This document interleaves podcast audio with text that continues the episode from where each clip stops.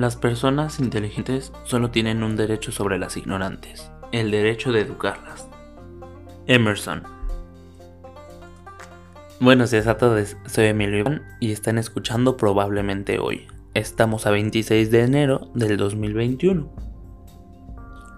Y para empezar con esto, la primera noticia es para todos a quienes les guste o disfruten demasiado ver series o películas en Netflix pues esta compañía abrirá durante este año oficinas en la Ciudad de México, dentro de las cuales se llevarán a cabo todas las cuestiones administrativas relacionadas con América Latina. ¿Qué tal, eh? Pero esto no es lo que les va a robar su interés, sino que Netflix invertirá más de 300 millones de dólares en México. Se espera que con esto se graben algo así como unas 50 producciones originales en el país independientemente del contenido de las series, yo creo que es una buena oportunidad para que México pueda transmitir algún mensaje más allá de las películas y series con tal de vender. Ah, y por cierto, también hablando de dinero, me acabo de acordar que hace unos días la Comisión Federal de Competencia Económica impartió unas buenas multas de una cantidad de varo bastante grande a algunos bancos y traders por inmiscuirse de manera extraoficial en el mercado secundario de intermediación de valores de deuda gubernamental. Eh, a eso del 2010-2013, entonces pues se tardaron un poquitín. Pero bueno, ese no es el punto. El punto es que estas multas van alrededor de unos 35 millones 75 mil pesos cada una. Me pregunto como para cuántos Bonais me alcanzaría con todo ese dinero. Lástima que no lo tengo. En fin.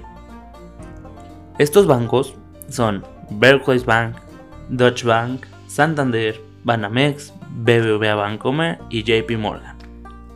Por cuestiones legales y de seguridad no les puedo dar los nombres de los traders, pero el punto es que son alrededor de unos 11 o 12 más o menos. Y bueno, para cerrar ya este capítulo, por otro lado, bueno, mejor dicho, la frontera, en Estados Unidos por fin, la Cámara de Representantes entregó el papeleo oficial para iniciar el juicio político en contra de Donald Trump. Como todos sabemos, la principal acusación en contra de Donald Trump es que mediante su poder político y su Twitter, Instagram, Facebook, en general sus cuentas sociales y su poder comunicativo, incitó a la insurrección en el Capitolio de Washington, D.C. este último 6 de enero lo cual le trajo bastantes problemas y lo hizo todavía más en polémica con respecto a todo lo que ya traía encima. Se supone que este proceso de juicio va a comenzar en la semana del 8 de febrero. Ya estamos a la vuelta de la esquina, entonces prometo mantenerlos al día con lo que vaya sucediendo. Y bueno, esto ha sido todo por hoy. Espero que les haya gustado el capítulo tanto como a mí. Recuerden que pueden compartir este capítulo en sus redes sociales y me ayudarán bastante haciéndolo. Soy Emilio Iván, junto con New Jack, y espero que me escuchen mañana.